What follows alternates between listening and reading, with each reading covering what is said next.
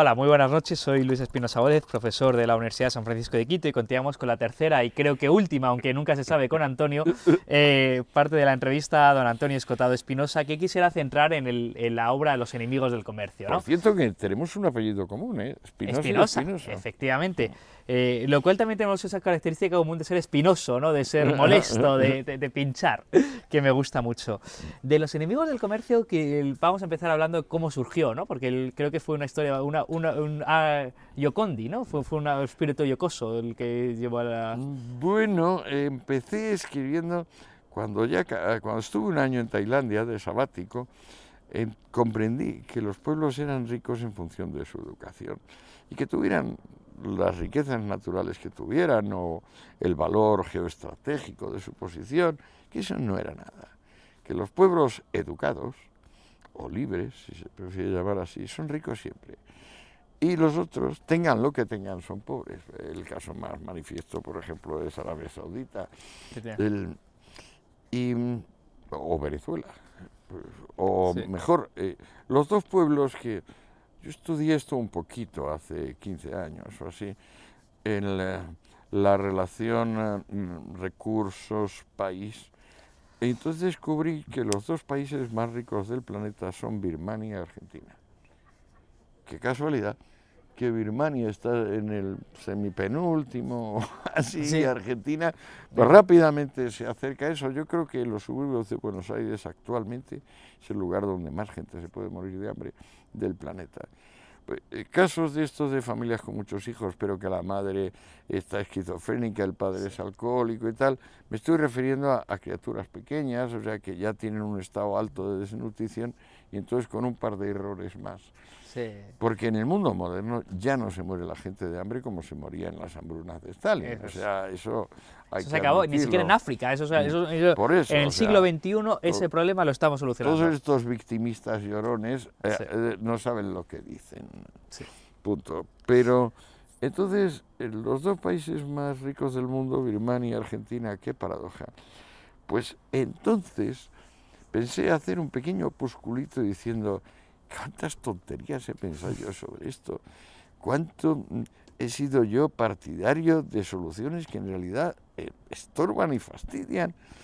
Y pensé hacer un, pequeño opúsculo de pura coña que se ha convertido en los enemigos del comercio. ¿Cuántas páginas pasó a ser el Bueno, el primer tomo tiene 600 y pico, el segundo 700 y pico, el tercero pues andará por ahí. Pues dos mil páginas, sí, de, chiste, un chiste largo, un chiste largo, más que los de Eugenio. Este Me es un, chiste. un chiste largo, sí. Pero curiosamente la tesis entonces es contrariamente, pero, eh, me atrevo a decir que es contrariamente opuesta al marxismo, que dice aquello de eh, la superestructura determina, o sea, el, las condiciones económicas y sociales determinan el pensamiento. Y usted lo que viene a decir no, es la cultura y las condiciones sociales la que determina la economía. Bueno, o tengo tesis más directas, por ejemplo, el principal factor de desarrollo es el derecho. O sea, allí donde reina la legislación y no el derecho, el país está subdesarrollado. ¿Puede hacer la distinción entre legislación y derecho? Que eso es algo eh, que, hizo Hayek y que está, pero que, todavía hay una confusión tremenda en este tema. Bueno, la legislación depende de, del, del, legislador, que puede ser un legislador colectivo o un legislador individual, y está sometida a todas sus arbitrariedades. El derecho es muy sencillo y no tiene más que una regla, que es la de que los pactos se cumplen. Pactas un Y si no se cumplen, la parte que lo ha cumplido eh, tiene derecho a ser indemnizada. Prácticamente lo mismo es el principio que dice que la propiedad no se pierde ni se gana por violencia o fraude. En esas dos proposiciones está el derecho universal entero. Eso no tiene nada que ver con normas, por ejemplo, la de, pues vamos a exterminar al pueblo judío o vamos a acabar con la clase media.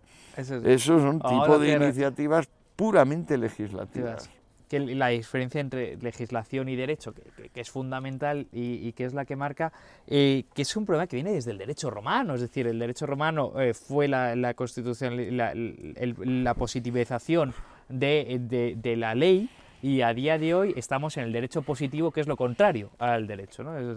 el derecho romano, ahí está, se nota muy bien la tensión interna, lo que Hegel llamaría dialéctica, porque aparte de que varios juristas fueron asesinados, por ejemplo Ulpiano fue asesinado por la Guardia Pretoriana por, por toda la cara, con toda la cara. El, los juristas, los jurisconsultos, eh, intentaron, a partir de estas dos premisas que hemos visto, hacer toda una serie de derivaciones, inducciones, podemos llamar, que se aplicasen a casos concretos, es decir, a todas las modalidades de contratos, al derecho de sucesiones, las herencias, al derecho administrativo, al derecho penal, y algunos casos le salieron bien y en otros casos no tanto, porque eh, Roma fue evolucionando de una pseudo aristocracia en los comienzos a una de las formas de tiranía y absolutismo más implacables que haya conocido la humanidad. Y los jurisconsultos no podían ser ajenos a esto, despegarse, digamos, de este, de este magma donde estaban metidos. Y te coges un papiniano, que es el último, que es ya de tiempos de, de Justiniano, siglo V o VI, y lo comparas con un Ulpiano, que es del siglo I, o con un Paulo, que es del siglo 50 mm, años antes, que todos consideran que Paulo es el más fino. Yo lo digo, pero ya lo dice Schumpeter antes de mí, sí.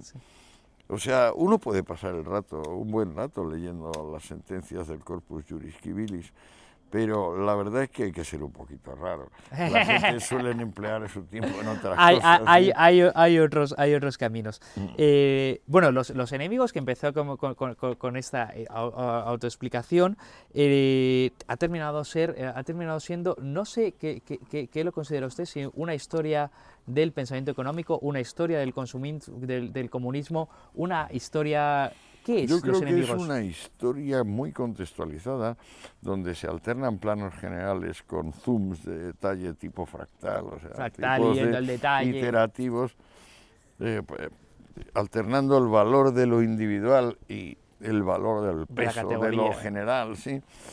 Eh, de la tensión libertad-seguridad. Libertad-seguridad es la gran disyuntiva. Hombre, digamos, es la tensión primaria. Hay unos que venden seguridad y otros que insisten en que déjeme usted con la libertad, que yo creo que es la mayor seguridad práctica que puedo tener. La libertad que es, que es incertidumbre y eh, uno entiende muy bien eh, frente a libertad seguridad. Apertura. El, en, esta dicotomía libertad-seguridad eh, es curioso cómo, cómo, las masas han históricamente, reiteradamente, han elegido seguridad por el miedo a la libertad, que ya decía Freud, pero eh, ¿qué papel juega sí, pero el miedo? el miedo a la libertad, tal y como lo plantea Eric Fromm, por ejemplo, Eric Fromm es un marxista cerrado. Sí, no, no, es, me, gusta mucho más el título que la obra, la verdad es que el título es muy bueno, la obra es... la obra sí, es la obra, es, la obra es despreciable, la sí. obra es despreciable, realmente, sí, es una pena. Pero la, la idea del de, de, de, eh, miedo a la libertad que es el miedo a sí mismo, el miedo a lo que yo puedo lograr. Es el vértigo de lo abierto. O sea, estás ante un gran espacio vacío y probablemente hay algo inconsciente y secreto que dice, lánzate y te saldrán alas y será maravilloso. Pero entonces un razonable sentido común dice, quieto. Y eso es el ataque de vértigo. El ataque de vértigo te impide. Pero claro, por otra parte hay gente que se abonan al ataque de vértigo y eso significa que ya no se mueven de donde están. Practican la idea fija, eh, su vida es nada más que un reino de derechos adquiridos. Eh, eh, en general no, no, hay, no hay vitalidad, no hay energía, no hay realidad. La realidad les molesta. Ellos quieren que la realidad sea esto, o aquello, pero no, admiten que aquello está moviéndose y cambiando continuamente, no lo admiten. Y, la, idea del cambio, que es una, que, es una constante en, los enemigos del comercio, la evolución, el, el, el cómo Pantarrey, todo cambia, todo fluye. Que, que, por cierto, Heráclito es, una, es un autor eh, de sus referencias, ¿no? un autor referencial, para lo poquito que se conoce, no sé. Es increíble, un hombre que ha dejado 180 líneas y esos 180 las repite toda la humanidad sin parar porque no hay ni una sola frase que no tenga un poderoso Y frente a, frente a Heráclito, ¿cuál es su antagonista? ¿Cuál es el Es autor? Parménides de- en aquella época, pero Parménides es muy interesante también, lo que para que claro, no tiene la- el fuego de Heráclito. Porque el- frente, eh, es curioso porque, el- porque entre, entre libertad o miedo, eh, usted ha tomado un partido claro, ¿no? Ha, ha- ha- ha tomado y no, no, no, no es que factista en perderle este- el miedo al miedo es en gran medida conquistar la salud. la salud. La salud. Sí. otra La, salud, depende de no, ten- de no vivir acongojado por el miedo, acojonado por el miedo. Haciendo la pregunta, volviendo a la Ah, personal. Hay temores infundados, por ejemplo, el, de- el que tenemos a las drogas, el que tenemos al sexo, el que tenemos al saber libre, a la curiosidad sin fronteras. Esos temores son infundados, en cambio hay otros temores súper fundados. Por ejemplo, a que de donde no hay no se saca, que es el principio económico fundamental, que la- se, se pretende obviar diciendo no, Dios proveerá.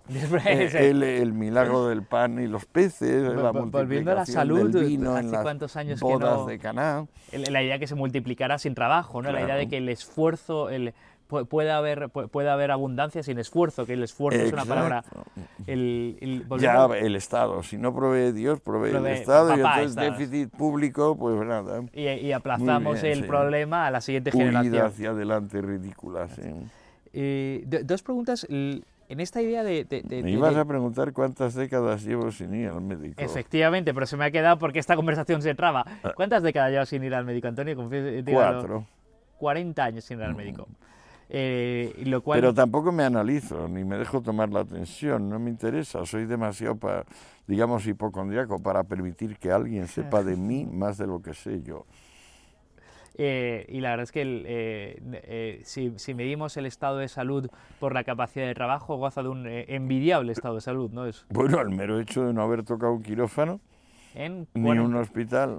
Usted Bueno, yo no he tocado nunca A un los hospital. 30 años tuvo una, una enfermedad No, he tenido enfermedades terribles, eh, dos hepatitis. dos hepatitis. La, la foto, Probablemente tengo hepatitis C hace 30 años, La pero no, lo doy ni, no le hago ni caso. la foto de, de sus 30 años con la hepatitis la, en Ibiza, es, a mí me ha Sí, impresionado es porque una se le foto ve... que no parece que soy yo, No, sí, no, parece un personaje del Greco. Sí, sí, sí, sí, Es que me encuentro a los 25 años, no, 24, con una enfermedad que, según los análisis, va cada vez a peor, hasta las aminasas pirúvicas y oxalacéticas, y, y va cada vez peor, y yo no me encuentro ni bien ni mal, simplemente me, me han dicho que no puedo comer nada que tenga grasa, y al fin y al cabo voy perdiendo peso, bajo, pues yo tengo, yo tenía unos 77, ahora seguro que tengo menos, pero yo pesaba 70, pues llegué a pesar 49. Eh, eso significa pues, los huesos.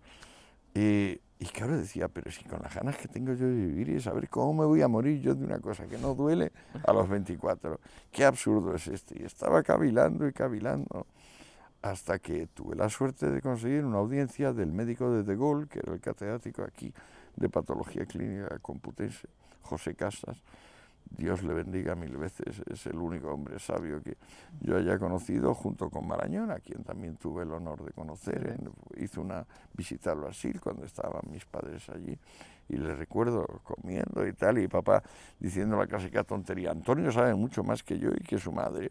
O sea, pregúntale cualquier cosa a Gregorio y verás cómo la sabe, es, una enciclopedia. Eh, Yo debía tener 13 o 13, así, claro, entonces- o 12, sí.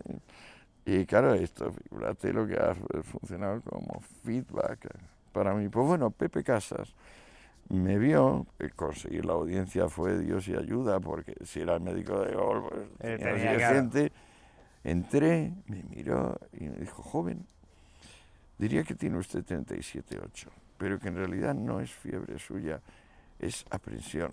Por el historial que veo, eh, eh, usted ha perdido mucho peso, usted lleva cuatro meses en la cama, le están metiendo un litro de glucosa al día en vena. Eh, está usted preocupado. ¿Sabe usted lo que le digo? Olvídese de nosotros. No vuelva a hacerse un análisis, al menos en tres meses. Está usted haciendo análisis semanales. Ahora mismo se baja abajo y se come usted un bocata de jamón con mucho tocino, mucho tocino. Empieza, empieza a tomar el zumo de naranja que le tienen prohibido. Y en general se olvida de todo, se pone a vivir. ese hombre salvó mi vida. Y, y- y ese consejo que usted decía con 24, dice, ¿cómo voy a morir con tantas ganas de vivir? Y ahora con 74, si no me equivoco, sigue siendo... Ya no usted- tengo ninguna gana de vivir, no te creas. no tiene ninguna gana de vivir. Prácticamente lo que sigo teniendo es mucha curiosidad, mucho amor por mi gente, pero gracias a Dios ese impulso, ese instinto de supervivencia ya lo he vencido. Eso ya está. Tengo mi botiquín en cuanto vengan maldadas. Hasta luego. Que eso es un- una, una actitud aristocrática romana, una actitud de caballero, no sé, no sé, no sé Mors tempestiva, la llamaban los romanos, muerte a tiempo. Y, y- y- y- y es la Hombre, idea- otra cosa es que ahora puedo presumir de eso y a lo mejor cuando llegue el momento no tengo el coraje. Bueno, pues seré una sabandija. ¿Qué le vamos a hacer? Pero es una idea, es uno de esos debates absurdos de nuestro tiempo, el de la, el de la eutanasia, el de la salida a tiempo, eh, completamente, es una de las cosas Yo más... ahora creo que he vivido todo lo que tenía que vivir. He disfrutado mucho. Por ejemplo, el sexo estaba tan reprimido que es que tenía que romperlo y lo rompí. Del saber no sabía nada, ahora sé un poco más. Todo ha ido bien, eh, o sea, he conseguido el respeto de mis vecinos, que es lo que máximo que se puede pedir. No el respeto de mis colegas, pero ¿qué le vamos a hacer? Mis colegas son como son. Pero es curioso porque, porque Antonio es el, el- eh, cuando uno habla de Antonio Escotado, generalmente se habla de una persona eh, excesiva, ¿no? Usted ha disfrutado de las drogas, del sexo, del conocimiento, todo lo ha hecho en exceso. Sin embargo, la moderación es una de sus, eh, de sus virtudes principales, uno de sus leitmotiv. Bueno, yo lo llamo elegancia y se me ocurre que elegancia viene de eligere, o sea, de elegir, Elegir. De, eh, de seleccionar. La persona elegante selecciona, discrimina. Y entonces, claro, yo siempre he discriminado. He, he procurado no acostarme con una feonga o con una neurótica. Y he procurado no tomar fármacos de manera que me hiciesen displacer en vez de darme gusto. O sea, lo he procurado. Eso no quiere decir que lo haya conseguido. ¿Qué, qué palabra más horrenda ha dicho usted en el siglo XXI, en 2015? Discriminar, que es una, es una, parece que es completamente prohibido, ¿no? No se puede discriminar. Sí, Pero no, sí. no, es que hay que discriminar, lo bueno y lo malo, no es lo mismo. discriminar. Es, es- es- es importantísimo. Eh, volviendo sobre el tema, el tema de los enemigos, cómo nace, eh, eh, y esa idea de, usted vincula a los enemigos muy bien, lo que es el evionismo, el pobrismo po- pro- propio bíblico, al pobrismo del comunismo, que es, un, que, que es una unión que ni a los unos ni a los otros les gustaría nunca hacer y que de Santa pobreza. Santa pobreza, santa O sea, pobreza. es un ascetismo, es, una, es, un, es un odio, es lo de los pitagóricos, sema soma, o sea, cuerpo cárcel. Dices, pero coño, si ya estamos metidos en la corporalidad, no vengas a tocar las pelotas. O sea, esa, esa no, no entristezcas eh, el- vanamente al público.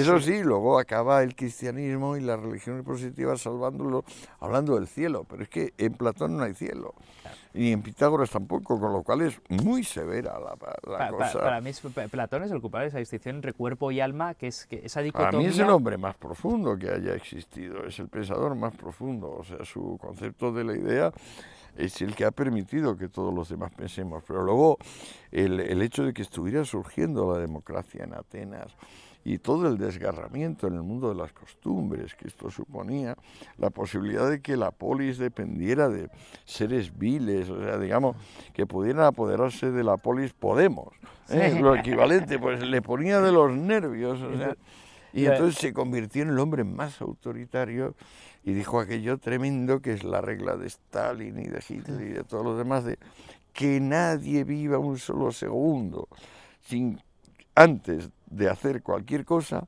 mirar hacia el jefe a, a- a pedir consejo. Claro, eso es brutal, eso es como cancelar la libertad en general en nombre de la seguridad general. Lo, lo cual es curioso porque el- una de las cosas que, que ha dicho usted antes es he vivido con el respeto de mis vecinos o de mis semejantes y es el lugar Eso es todo lo que puedo pedir, el respeto de mis conciudadanos y Le- todo lo que pido. eh, que es, que es Y por la- eso intento ser honrado y cabal. Que es la mayor virtud burguesa, es el respeto de mis semejantes, ser un buen padre, un buen esposo, un buen hijo, un buen vecino, buen profesional. un buen profesor, un buen profesional, es decir, aquello que lo hago, lo hago bien. Ya ves y- la cantidad de tiempo que dedico a la gestación del concepto de profesión en el Eso es que, que es importantísimo y la idea de que la profesión y, el- y el respeto de tus semejantes que lo, te lo otorga que el, que el- el éxito La profesional es que los demás te reconozcan todo La eso. profesión es un fin limitado que te eh, hurta el tener que exigir cosas sublimes, como ser un santo, ir al cielo, y que se castiguen tus enemigos. No, la profesión es simplemente yo sé hacer una cosa lo bastante bien, como para ser útil a terceros. Qué maravilla, el ser útil, el, que mi vida sea útil, que mi vida sirva. Y eso lo hizo un filósofo que en el fondo cualquiera podría decir que la filosofía es perfectamente inútil, pero no, es ser útil en el conocimiento, ser útil en, eh, siendo barrendero, ser útil siendo no hay nada más útil que el conocimiento y todo el mundo lo sabe. Lo que pasa es que hay algunos eh, mangates que se atreven, pues bueno, a, hacer sofismas sobre la materia. Pero lo, del sofismo lleva desde, desde los tiempos... Eh, por eso Desde el nacimiento de la filosofía está el sofista. Los está argumentos sofísticos. Aristóteles fue un genio y dijo, mira chicos, eh, hacéis cosas ingeniosas como por ejemplo, si digo que miento, miento o digo verdad, como decía sí. muy ingenioso y las dos cosas valen y ninguna. Y Aristóteles dijo, mira chicos, yo me he puesto a pensar esto con un poco más de detenimiento. En realidad todo lo que decimos tiene la forma de una proposición o juicio. Es decir, a través de una cópula se vincula esto y lo otro. Yo os digo que la cópula tiene que ser congruente. Es decir, por cantidad y cualidad, tiene que estar relacionada con aquello que vincula. Si no, será un argumento sofístico. Con eso tenemos la navaja que corta a todos los mangantes del mundo, a todos los capitalistas. Estafadores, me parece. Y basta con aplicar eso de tu término medio no es congruente y demostrar en cada caso cómo no es congruente y ya está fuera, out de la película. Lo que pasa es que, claro, muchísimas personas no les importa la formulación conceptual y siguen teniendo pues el, mundo emotivo que les ha llevado a eso. Pero 25 siglos después, Antonio, seguimos eh, los que suelen tener más Aristóteles lo mandaron de Marte como un sabio para que estudiara la humanidad. Se murió antes de cumplir los 60, probablemente de una, algo intestinal, quizá un cáncer. Era médico se diagnosticó, bueno, las referencias que tenemos, Diógenes Laercio y tal, todo esto es una cosa muy vaporosa.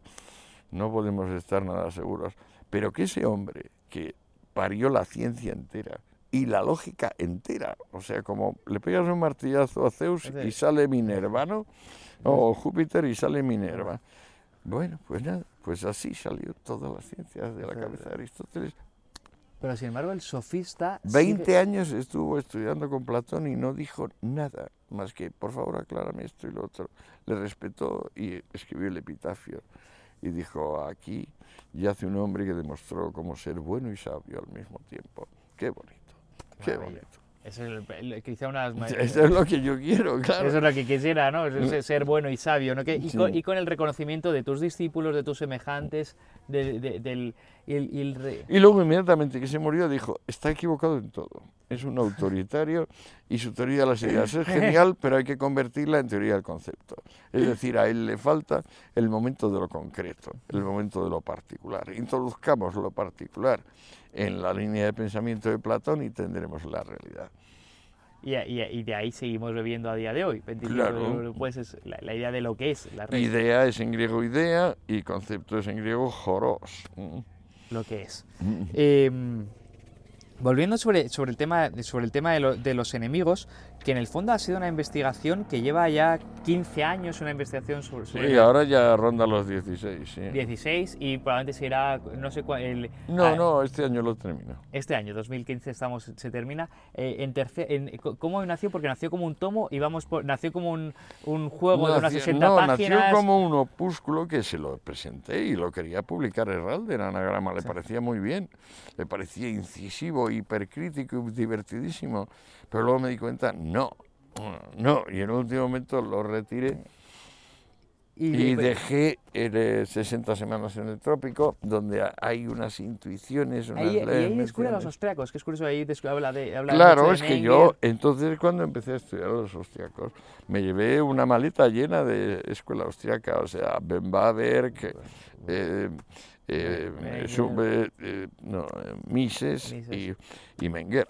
Menger, que es el, De Menger, sobre todo, el tratado sobre las ciencias sociales y las ciencias de la naturaleza, el de la Methodenstreit, que, que, que, es, mm, sí, que es decir a, a, todos los científicos de tipo sociológico, economistas, no temáis que vuestra ciencia sea menos precisa que la del físico o la del químico. La del físico y la del químico hablan de objetos simples, vosotros habláis de objetos hipercomplejos. Tened confianza en vosotros mismos, tened honradez, daos cuenta que todo es resultado.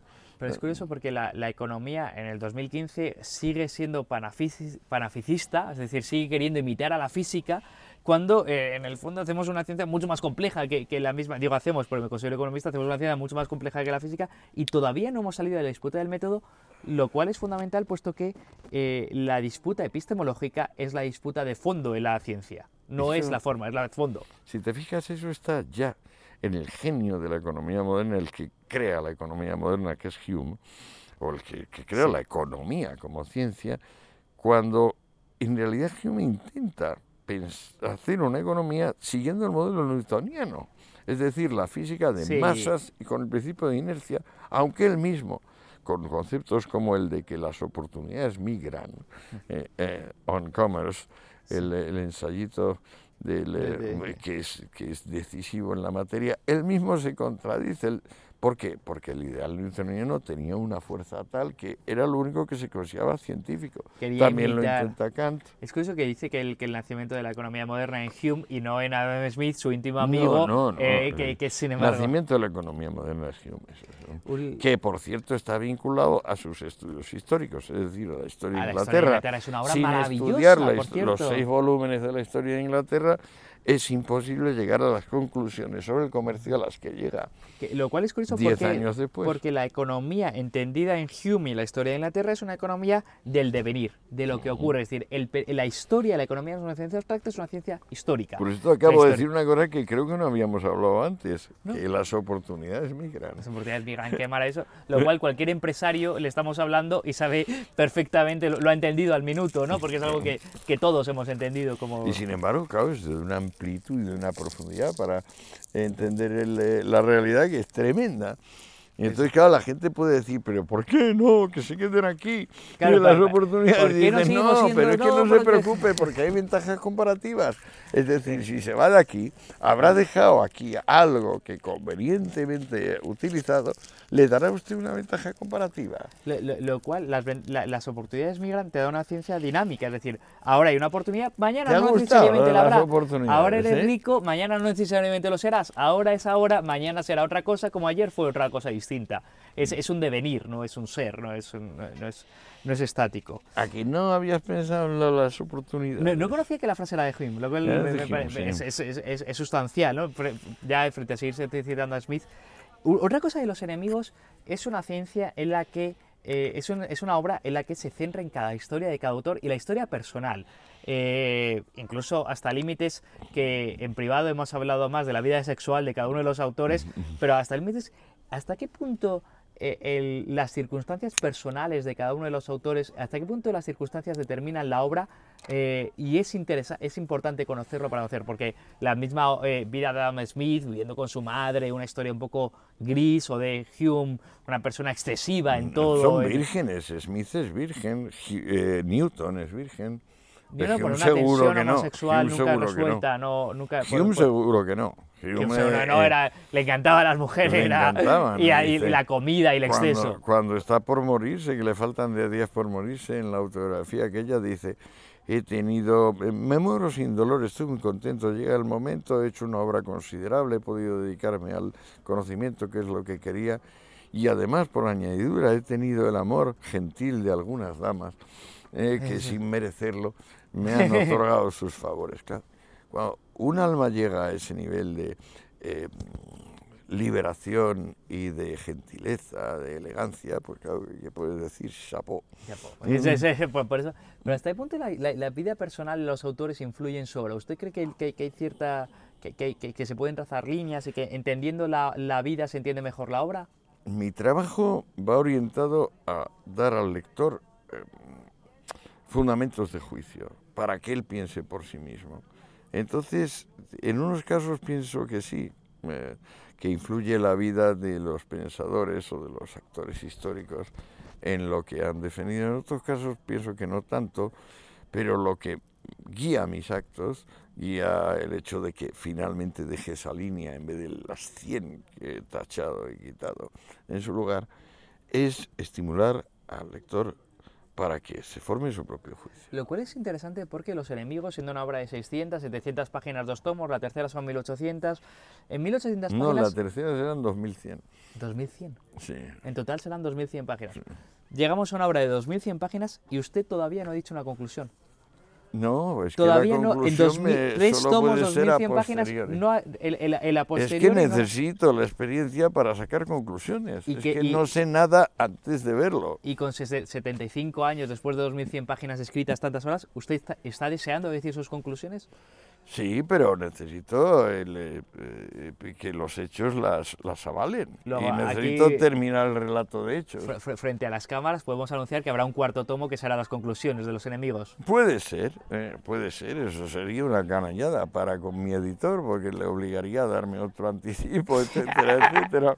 Yo creo que, yo creo que la, la- la oportunidad merece agradecer a la editora Espasa que eh, ha perdido dinero con usted. Es una Son muy encantadoras. Ana Rosa Semprún, la directora de Espasa, es una maravilla de persona, confía en mí. Sí. Eh, es más, ha cedido mis derechos para Hispanoamérica sabiendo que Espasa no podía distribuir ahí. Ha dicho, nada, nada, que editen quienes sean, no vamos a impedir la difusión de tu pensamiento. Cuatro, se lo agradezco. Sí, eh, dos cosas, el, eh, y ya casi para ir terminando, es eh, usted ah, en, el en, el, en el estudio ha descubierto y la las ideas que teníamos comúnmente aceptadas sobre lo que era la historia, lo que eran ciertos periodos históricos, yo puedo decir que a mí a nivel personal hay tres cosas de su obra que me han sorprendido muchísimo, que es el entendimiento de las comunas de París del 48 y, de, y- y del 71, eh, del 19 por supuesto, el entendimiento de cómo el comunismo nació en las comunidades eh, eh, religiosas en Estados Unidos, el reentendimiento de la Guerra Civil Española, todas esas cosas. La historia está basada en mitos más que en realidades. Es decir, ¿qué es la historia? ¿Lo que fue o lo que intentamos ahora creer que fue? Mm, Pues la historia es el devenir real. O sea, es la realidad concreta. Pero la interpretación que hacemos después de esa realidad la transforma en lo que nos conviene, en- la transforma. Voy a dejarlo ahí. No podemos cambiar los hechos históricos, por fortuna. Lo que podemos hacer es enmascararlos, soslayarlos, pero por fortuna lo que se ha vivido se ha vivido. Eso y no otra cosa. ¿Y por qué el relato de lo que nos cuentan que se ha vivido eh, descubriendo su obra es tan distinto a lo que se ha vivido? Porque, digamos, entra en juego la idea fija. Entra en juego un, un señor que ya sabe antes de ponerse a pensar o escribir qué es ¿Cuál lo es que la es. ¿sí? Escribe las conclusiones. es muy diferente de mí. Yo estoy eh, de- disfrutando del hallazgo porque vivo en la, en la oscuridad y en la incertidumbre. Pero este señor no, este señor tiene una actitud distinta. Freud le llamaría neurótico.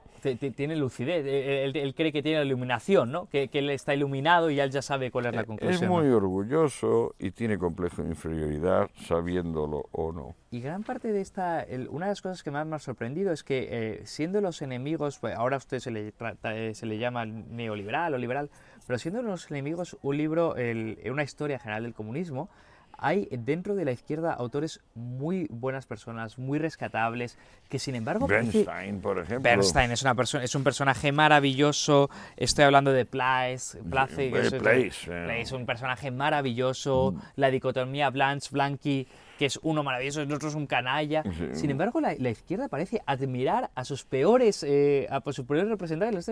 Rosa de Luxemburgo, una mujer violenta. La violencia Bueno, es violenta ella, personalmente no era violenta. Bebel es el que dice, Bebel. cuando estoy con Rosa, de repente pienso que tengo los pies encharcados en sangre, porque claro, hace unas, Hace unas soflamas tan unas incendiarias que la gente saldría de aquí a quemarlo todo, ¿no? Pero Pero ella era buena mujer, la Luxemburgo, y fue vil, asquerosa y brutalmente asesinada.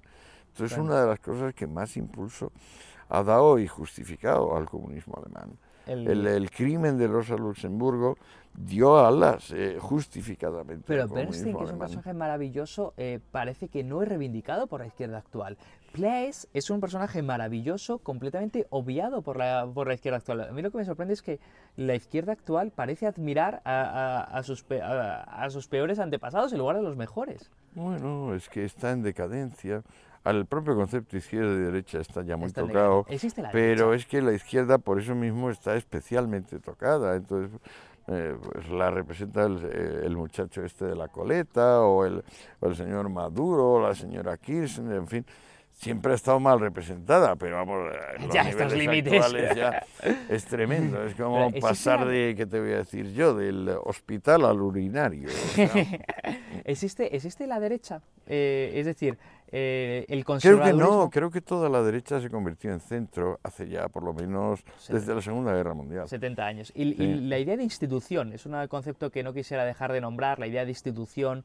eh, y, y la, y la derecha... Eso es lo que decía Menger, o sea, ¿cómo es posible que las cosas que nos importan y deciden que sigamos existiendo como especie y como naciones sean impersonales, o sea, que nadie las haya planteado, o sea, sean ellas solas las que las que se imponen y, y- y forman la realidad. ¿Cómo es posible que sea inconsciente el fundamento de la conciencia? la- Eso es el final del, De- del tocho de Menger sobre los principios, los principios de economía, y es genial. Y dice Menger, solo me interesan las consecuencias no pretendidas de la acción, porque ya lo que pretende la acción es, es obvio, es, es lineal, pero en cambio que tantas fines eh, hayan producido resultados divergentes para con el fin mismo, ahí está el objeto de la ciencia social. que es el- que el- la ciencia Ese social que es el espíritu animador de los enemigos del comercio. que- vamos por el- aquí tenemos los dos tomos. Creo, mucho me temo que se nos está acabando el No, tiempo. no, yo no me temo nada, ya es hora de que de De que- interrumpamos esta interminable. Ojalá fuese interminable. Yo podría pasarme 7, 8, 10 horas más todavía que muy con- amable.